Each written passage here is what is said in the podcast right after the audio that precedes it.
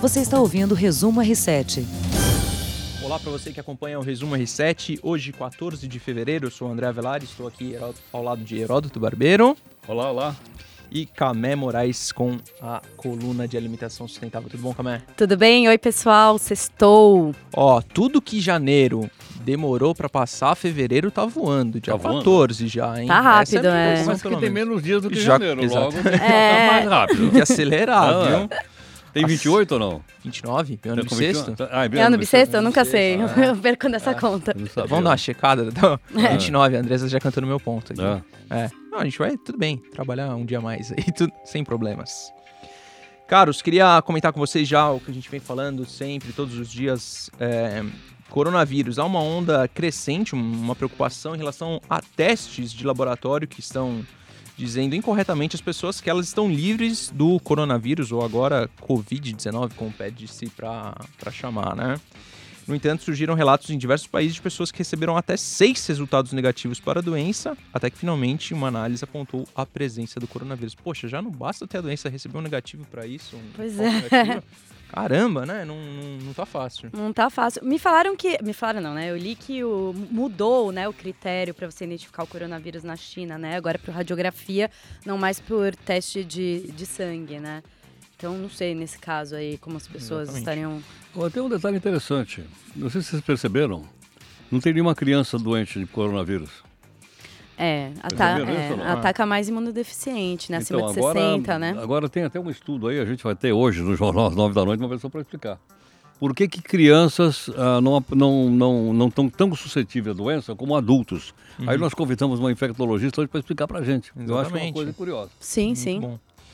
Heródoto, você falou de criança, já passo pulo um assunto aqui, já passo para, para o Rio de Janeiro. É, foi confirmada hoje a morte de um bebê por sarampo. A morte por sarampo, a primeira em 20 anos. Como que o Brasil não conseguiu erradicar o sarampo? Isso, como que uma doença desse tipo volta? Volta. Porque é vírus.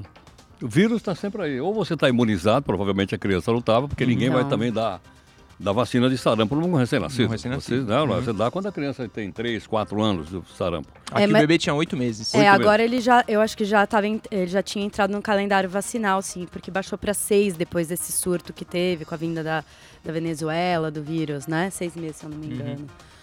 É. O, o, que eu fico na bronca é que o quadro inicial era de pneumonia.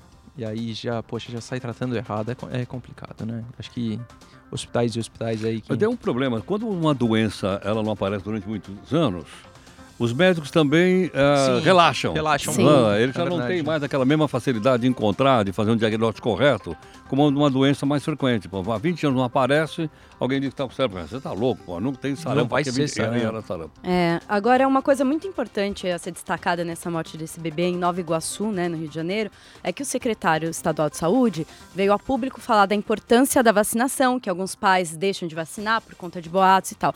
Tudo isso muito bom, muito válido. O senhor secretário de saúde, estamos todos de uhum. acordo que é necessário vacinar, cumprir o calendário vacinal, mesmo porque tem a entrada do vírus do sarampo por causa da imigração venezuelana, né? Mas, cabe dizer que essa criança estava em um abrigo, ou seja, sob a tutela do Estado. Outras três crianças nesse abrigo também estão também com sarampo. Tem uma cuidadora também com sarampo. Então, como é que é? Não tem pai essa criança, ou se a mãe tem, não está localizada, não está sob a guarda da mãe. Então, é dever do Estado ou do município vacinar essas crianças que estão em abrigos. o cara não pode simplesmente virar público e falar: olha, as mães não vacinam quando é, o Estado não faz o seu é. dever de casa. Então é uma coisa que. Uma transferência que, de culpa. É, sim, exato. Uhum. Se a criança está sob tutela do Estado, o Estado tem que vacinar essas crianças que estão sob tutela do Estado. Corretamente. Apoiado.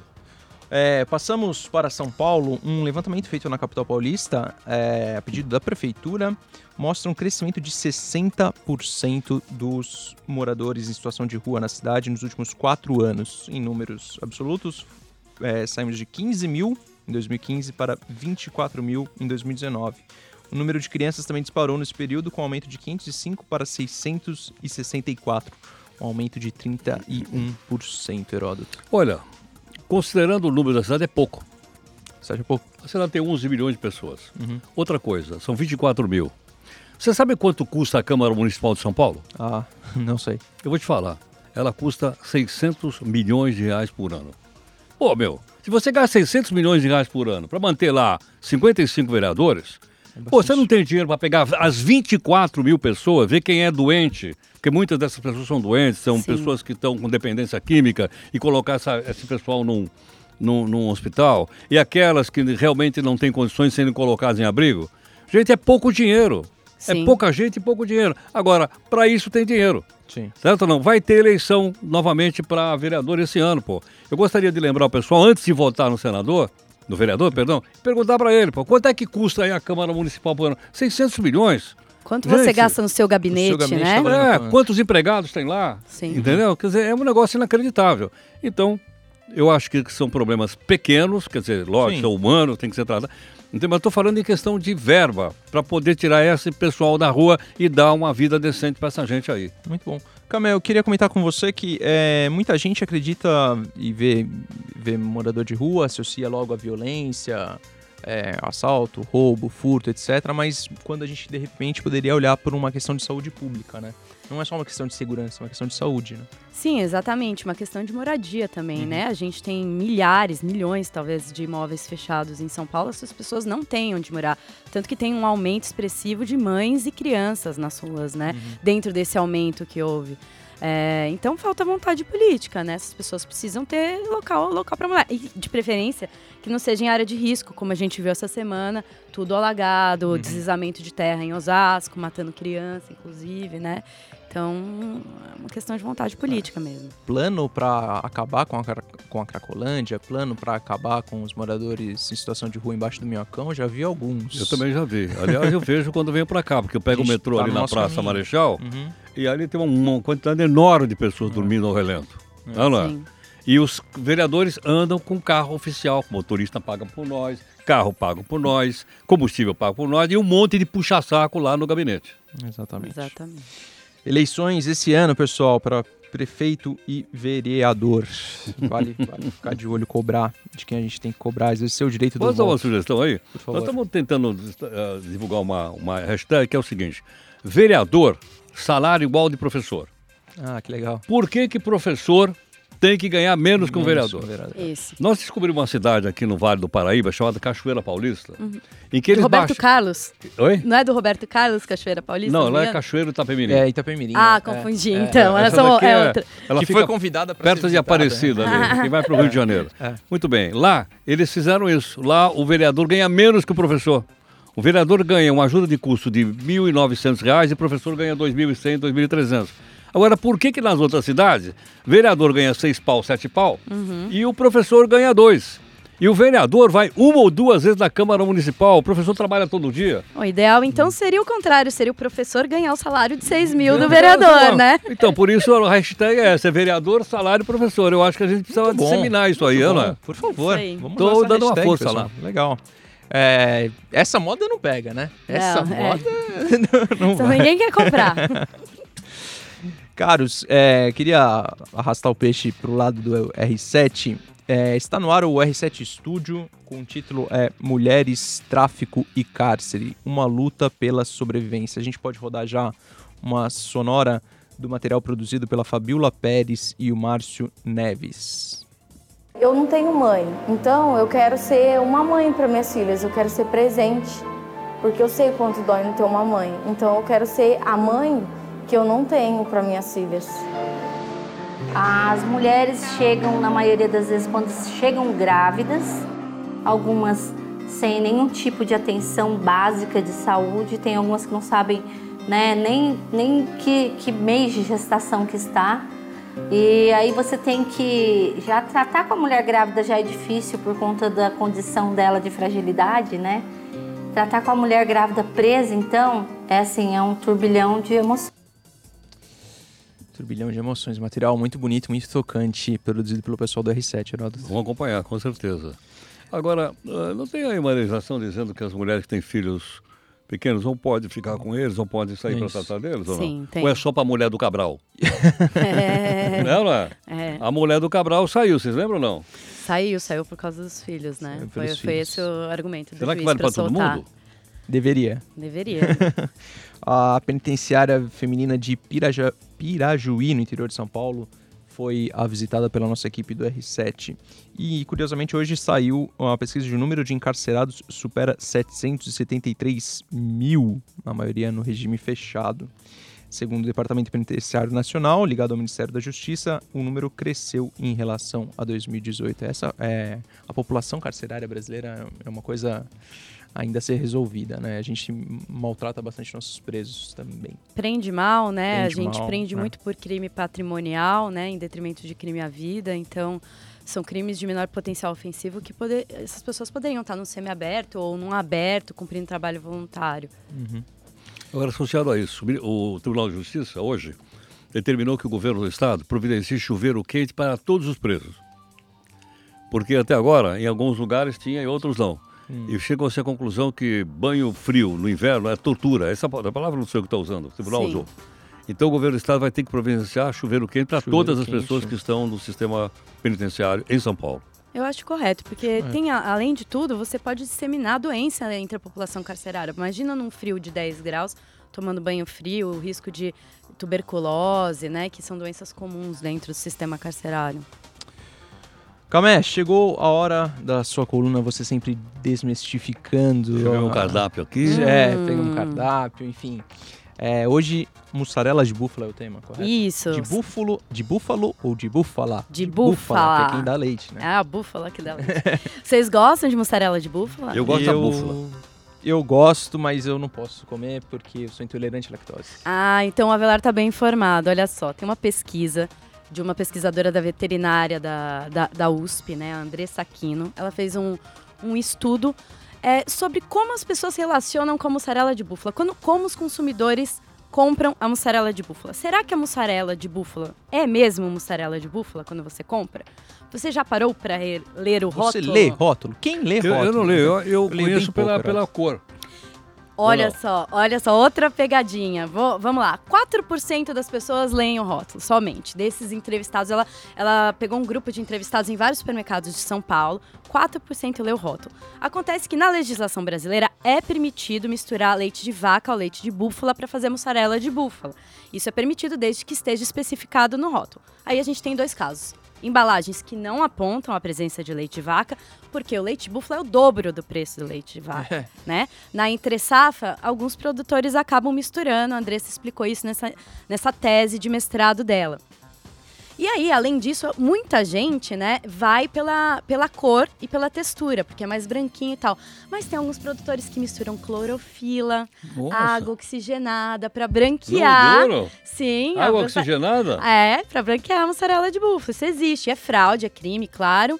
Mas tem, tem algumas, algumas métodos para você ver se você está comprando uma mussarela de búfala certificada boa, né? Então a Andressa mandou um vídeo aqui pra gente explicando os cuidados que a gente tem para consumir mussarela de búfala que tem lactose, hein, é, gente? Tem. É mito que mussarela de búfala não tem lactose. Experiência empírica que tem lactose. Tem lactose. Vamos ver o que a Andressa mandou pra gente. A minha dissertação é, conclui que os consumidores de mussarela de búfala devem ser melhor informados sobre quais são as reais vantagens nutricionais do produto, quais são as medidas que eles têm, os consumidores têm disponíveis, estão ao alcance deles para que eles evitem de comprar um produto errado por engano, gato por lebre. Então, por exemplo, observar listas de ingredientes, observar se há selos de inspeção do governo, isso demonstra que o seu produto foi fiscalizado, passou por uma avaliação com profissionais e se há o selo ABCB, que é da, da, Associação de Criadores de Búfalo, que garantem a pureza do seu produto, que o produto é feito com leite 100% bubalino. E também o consumidor deve ser informado que há também produtos regularizados e que há com mistura do leite de vaca na mussarela de búfala, mas há também produtos que são fraudados, que há mistura. Só uma, uma, uma explicação. Se está escrito mussarela de búfala, deveria. Eu, que sou um consumidor leigo, eu imagino que só Seja... tem coisa de búfala ali. Pois é. é, é? Mas é, é permitido misturar se tiver no rótulo. Imagina, se você vai comprar mel no supermercado, é permitido misturar alguma coisa no mel? Imagino que não. Não, não é. Você compra mel, é, não é? Imagina Água. se o cara botasse lá melado ali. É. É, agora, por que, que permite no. Por quê? É uma boa pergunta, eu não sei te responder. Olha, o fato é que 41%, 41 das pessoas dizem que estão comprando a mussarela de búfala por qualidades nutricionais, né? Entre elas, menos gordura. Ah, e aí? É mais gordurosa. É outro mito. Que a mussarela de vaca. Só que é uma gordura boa, tem menos colesterol. Então, assim, se o seu problema não for o colesterol, ah, vale a pena comer mussarela de búfala. Mas é uma, uma, uma, uma é queijo mais, mais caro, gorduroso. Eu não tenho ideia. É o dobro. É o dobro. É o dobro. Tá. É Olha. isso. Sabiam? Não, não, eu não sabia. Eu, eu saí fora desse grupo de, de mussarela de búfalo já há bastante eu gosto, tempo. Eu gosto, eu gosto. Avelar ah, deixou o grupo. Gosto, eu, eu gosto, mas eu não sabia que, ela, que, ela, que tinha esse negócio. Você tem que ler o A voto. gente não vai esperar. As búfalas não se ofendem com isso ou não? Pois é. Vocês estão colocando leite é, nessa vaca aí é, junto com o meu. Estão sacaneando, sacaneando aí, meu. Ai, ai. Gente, vocês sabem que eu sempre é, tento falar um pouquinho de esportes. Notícia de agora há pouco: o Manchester City, tradicional, o time da Inglaterra, foi banido das duas próximas temporadas na Europa. Na, pela, foi banido pela UEFA. Uau. Por quê? Eles romperam o fair play, fair play, financeiro, que é o mecanismo que tem em, em, dos times ligados, dos times sob o guarda-chuva da Europa, de não gastar acima de um limite imposto. E aí, lá, o patrocinador do time é o dono do time. E aí, acho que vocês já puderam fazer uma relação que havia uma certa maquiagem até que a UEFA pegou uma é, lavagem de dinheiro, uma, básica. É, Eles vão estar então fora de duas Copas? Por duas temporadas. Duas temporadas. É, da, da Champions League, a, a, Liga dos Campeões, ou da UEFA League. Que preju, hein? Que preju, o clube ainda vai recorrer, mas é um prejuízo danado, com certeza. É o Manchester City, o investidor não é um, um investidor árabe, se eu não me engano, eu não hum, sei o, é, o nome. Uma... Etihad. Etihad. É um, uma companhia uma aérea. Companhia aérea. Uma companhia aérea, tá. Uhum. É, eu lembrava que não, não era europeu ali, tinha é. um dinheirão envolvido, aí, petróleo. E aí o dinheiro, em determinado momento, se misturou a dinheiro de patrocínio, na verdade não era dinheiro de fair play, fair play financeiro, uma maquiagem ali. O clube está suspenso, banido das competições da UEFA nas próximas duas temporadas. Ainda vai recorrer, esse assunto vai se arrastar, a gente até volta a tratar aqui, mas por hoje é isso. Hoje também, Heródoto, dia 14 de fevereiro, é o Valentine's Day, que é o equivalente. Ao, olha a música da Andressa, olha que legal. É o dia é dos dançante, é namorados. É, é, o dia dos namorados. Romance. É dançante. É, no Brasil é 12 de junho. É, nos Estados Unidos, na Europa, é, boa parte da Europa pelo menos, é comemorado hoje. Agora, olha, me parece que, salvo engano, ele era espanhol, ele era ibérico, São Valentim, ou italiano. Hum. É chamado São Valentim. Por que, que virou Valentine's Day? Ah, porque os americanos, né? Na França é São Valentin, é, eles né? falam, é. Não, São Valentim, por que, que virou Valentine's é, Day? Olha Exatamente. Eu sei que é comemorado o Dia dos Namorados, que no Brasil, quem trouxe essa novidade para o é, Brasil? Essa novidade veio do mercado publicitário, né? Entre uhum. eles o pai do atual governador, que era um publicitário. Aliás, eu é. conheci ele quando ele era deputado federal. Ele foi deputado federal também. Uhum. E o mês de junho era um mês de baixas vendas. Uhum. Não, não, aí escuta, que tal se a gente botar aqui um dia dos namorados e tal? E é, pegou. Movimentar pegou. as lojas. Pegou. Fevereiro já tinha carnaval, né? Então, é joga pra junho que não tem nada Depois acontecendo. tem o dia das crianças também. É. é que vende bem também. Tem o dia das mães em maio. É maio? É Segundo maio. domingo Segundo em maio? Domingo de maio. Dia das mães precisava alguma coisa pra Daí, junho, pô. logo criou-se o dia dos pais. Dia também, dos pais em agosto, né? é agosto, não? É agosto. Então aí, domingo faltou, de agosto. faltou. É junho. E não julho, porque julho é mês de férias, o pessoal não tá aí para comprar, né? Exatamente. Exato. Ó, a Andressa me, me lembra a pergunta que eu ia deixar de surpresa para vocês. Ih. Qual a primeira namorada da TV que vocês tiveram? O primeiro crush famoso da TV ou do cinema? Hum. Eu começo dedando já, ah. Andressa, que falou que era o Aladdin do desenho. crush no Aladdin é maravilhoso. Eu posso falar a minha, eu, eu vou falar a minha. É, eu, não é a, a, primeira namoradinha da TV do cinema, mas é a Gisele Bündchen. Quando eu vi Gisele a Gisele de perto, eu fiquei... É. Exatamente, a mulher é muito, muito bonita.